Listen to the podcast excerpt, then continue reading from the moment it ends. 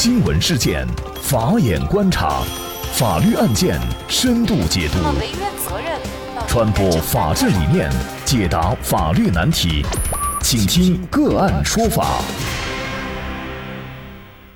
大家好，感谢收听个案说法，我是方红。更多的案件解读，欢迎您关注个案说法微信公众号。今天啊，我们跟大家来关注法院查封三十套房，五年执行未果，男子申请。千万国家赔偿。据红星新闻报道，二零一三年，河北邯郸商人李富山向邯郸一房地产开发商借出了一千六百万，对方逾期未还以后，法院查封了该开发商公司用于担保的数十套房产，但五年多来执行未果。而对于邯郸中院多次纠结于正在执行的三十套房产是否为赃物，李富山表示不解。他说，早在二零一四年十一月，邯郸市公安局复兴区分局就已经回复法院，涉案三十套房产和正大房地产公司非法吸收公众存款案无关。那为什么后来又要花那么长的时间来了解这个事情？这不是拖延执行吗？据此前报道，借款人是邯郸市正大房地产公司董事长尹尚林。这起借贷纠纷进入诉讼流程以后。法院采取保全措施，查封了该开发商公司用于担保的数十套房产。令李福山困惑的是，在对方房产被查封，法院也已执行立案的情况下，强制执行却多年无果。从2014年7月执行立案到2019年9月，该房地产公司申请破产，法院随之受理，进行破产申请，涉及李福山还款的执行案件也终止执行，被移送破产审查。对此，李福山表示质疑：为什么拖了五年，对方公司都申请破产了，法院仍然没有完成强制执行？对此，邯郸中院该案一名负责人表示，五年强制执行未果，最主要的原因或是流拍。此外，在该起案件的执行过程当中，被执行方曾多次提出异议，同时被执行方还涉及非法吸收公众存款刑事案件，这些都对案件的强制执行产生影响。而二零一四年十一月，公安机关曾答复，邯郸中院执行的三十套房产和正大房地产公司非法吸收公众存款案无关。今年的一月二号，李福山就向邯郸中院提交国家赔偿申请书，申请国家赔偿两千两百多万。他认为，邯郸中院在受理并先期查封数十套房产的前提下，五年间执行无果，导致他遭受了严重的经济损失。手有数十套房产做抵押而出借了一千六百万，法院的生效判决也全面支持，但为什么最终却拿不到钱？李福山两千两百万的国家赔偿又是否能够得到法院的支持？就这相关的法律问题，今天我们就邀请云南瑞正律师事务所主任朱宇瑞律师和我们一起来聊一下。朱律师您好。哎，你好。嗯，非常感谢朱律师。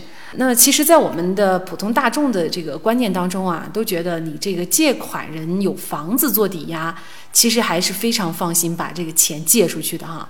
但是非常没有想到的是，像这个案件当中的李富山手里有十多套房子做抵押，但是这笔钱五年了都没拿到手。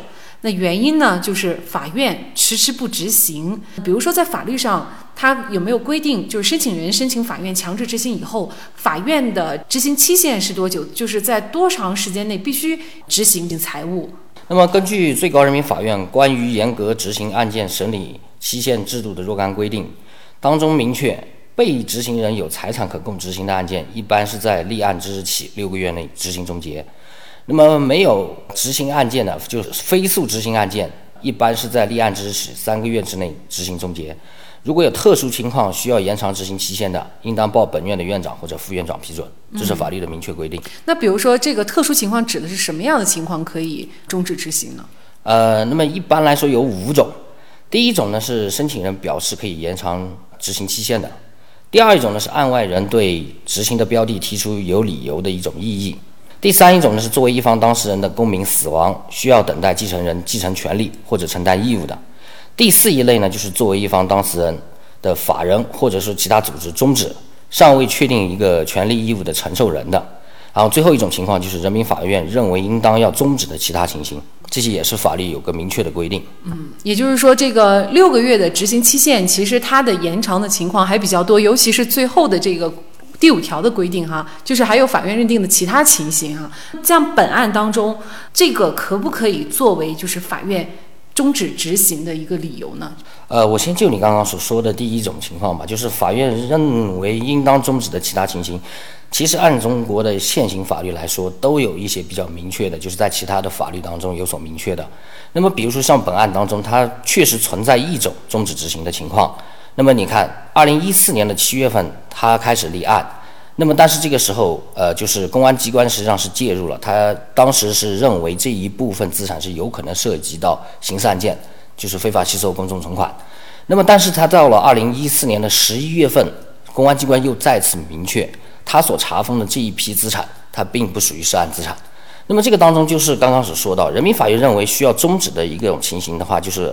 案件执行的标的物可能涉及其他的刑事案件，那么按现在大的一个原则就是先刑后明，那么必须这批资产的执行要等待相关的刑事侦查机关啊、审判机关的最终结论出来以后，它才可能恢复到执行。所以本案当中呢，就是二零一四年的七月份到十一月份之间，它确实存在一种法定的终止执行的情形，但是自二零一四年十一月以后，公安机关明确这批资产不再涉案的时候，它应当要恢复执行。嗯，但是事实上是法院并没有恢复执行啊，对，嗯，所以呢，李富山就提出了两个这个国家赔偿请求哈，他的这个请求能不能够得到支持呢？这个问题应该这么来讲，是否会得到支持，主要是要看李富山的他的一个举证情况。但就目前所知道的这个信息而言，全额得到法院支持的可能性不太大。理由呢很简单，就是国家赔偿，它是因为国家的行政或职权的这类违法行为导致损失。那么本案是属于一个对财产权造成其他损害，按照直接损失给予赔偿的这么一个范畴，国家赔偿的一个范畴。那么就要界定李富山他直接的损失是哪些部分啊？当然还有个大前提，他必须是要证明国家机关有违法行为，然后一个违法行为和这个损害之间有因果关系。因为他现在主张是二千二百万嘛，他实际上是一个损害后果的问题。那么它其实就涉及到几个方面。第一个就是本案中，截止到起诉要求国家赔偿时候，就是李富山他的借款本金只剩下八百八十万。那么这八百八十万是否是作为两千两百万的这个当中的计算本金还是怎么样？我们没有其他材料，我无法判断。那么第二一个呢，就是他查封的资产现在的这个价值有没有体现？简单说就是一个评估的报告有没有？然后第三一个就是损失起算的它这个点，其实争议非常的大。因为按刚刚我所说到的，在二零一四年的十一月份之前，它其实是存在刑事案件导致终止的。那么终止事由恢复计算以后呢，它又要排除评估和拍卖的这些时间，就是不计算在执行的这个期限之内。那么从目前来看，特别是损失，特别是它的这个损失的利息部分，我没有看到它的一个计算，它是没有办法明确的。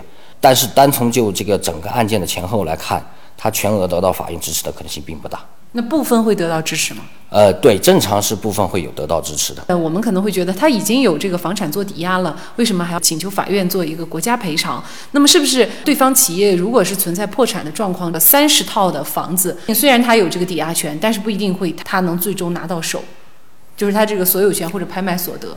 这个我觉得应该从几方面来讲吧，因为。这个案件它毕竟只是个背景材料，我觉得更多的实际上我我们应该是从抵押权人的这么一个角度来考虑这个房产抵押，除了所谓的抵押权优先这么一个比较看似很有保障的以外的，还有另外的一些风险。那么我们再回到案子，可能就更容易理解。嗯。那么首先呢，就是房产抵押它有还有个评估的风险。那么简单的说，因为市场是不断在变化的，而且评估肯定是通过第三方的一个评估机构来做。那么有可能在评估的这个过程当中，有人为的、有市场的很多因素。那么评估它对这个房产的价值其实是充满了一种不确定性的。第二一个就是我们嗯俗称的叫买卖不破租赁。那么假设这个抵押品它是已经在一种租赁状况之下，有可能呃你把房子抵押权变成现金或怎么样。你不能影响到这个现在承租人的，你不可能说是强制要求他腾房。如果他是合法取得的情况之下，所以这种情况之下，他抵押权可能还会被租赁权所对抗，这个也是存在第二种风险。第三一种呢，就是一种叫做登记风险的，因为我们国家的现行的不动产它是以登记的这种登记备案的这么一个制度，那么就存在呃，我们以前也看到过很多类似的，就是国家负责登记的这些机构机关。它存在一种虚假登记，有可能是机关的问题，有可能就是当事人故意的或者是犯罪的这种方式，它存在一种登记上的障碍和风险。第二一种呢，就是一物多押。嗯，一物多押是指什么呢？就是我同一样的东西，我同时抵押给了不同的抵押权人。那么这个时候，按照担保法的规定，财产抵押之后，他所担保的这部分的债权余额可以再次抵押，但是不得超过余额部分。那么赌，比如说他把房产多抵押给什么金融机构啊、自然人以后，那么一旦像现在这个案子当中申请破产倒闭。那么他的这个抵押房产的变现会非常的困难。那作为这个抵押权人，他怎么知道这个房产呃没有抵押给其他人或者其他机构？这个就是刚刚所说的，我们国家为了保障这个所有的不动产必须是在登记机构登记备案。那你在做比如说抵押权的登记的时候，它其实它的系统它都能反馈你前面有没有抵押权的设立。比如说前面有，那么它的残余价值是多少，剩余价值是多少，你只能就这一部分再继续一个做一个抵押权。如果是说他没有去做抵押登记的话，但是他确实是抵押了不动产，就是登记；没有登记的，那就不叫抵押权。那还有另外的风险，就是一个优先受偿的问题。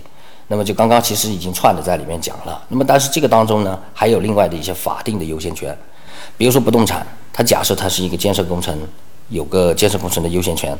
肯定是第一顺位的，这是法律赋予它的一个最高优先级。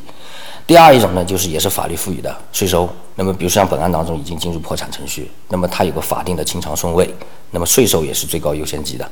然后第五一种风险呢，就是它的一个本身的抵押品的一个价值风险，就是简单说是一个市场因素的问题。总的来讲，近些年我们国家的房价是在涨，但是局部地区或者一些特殊的地方，它实际上是在跌的。然后最后一种呢，就是它的一种变现的风险。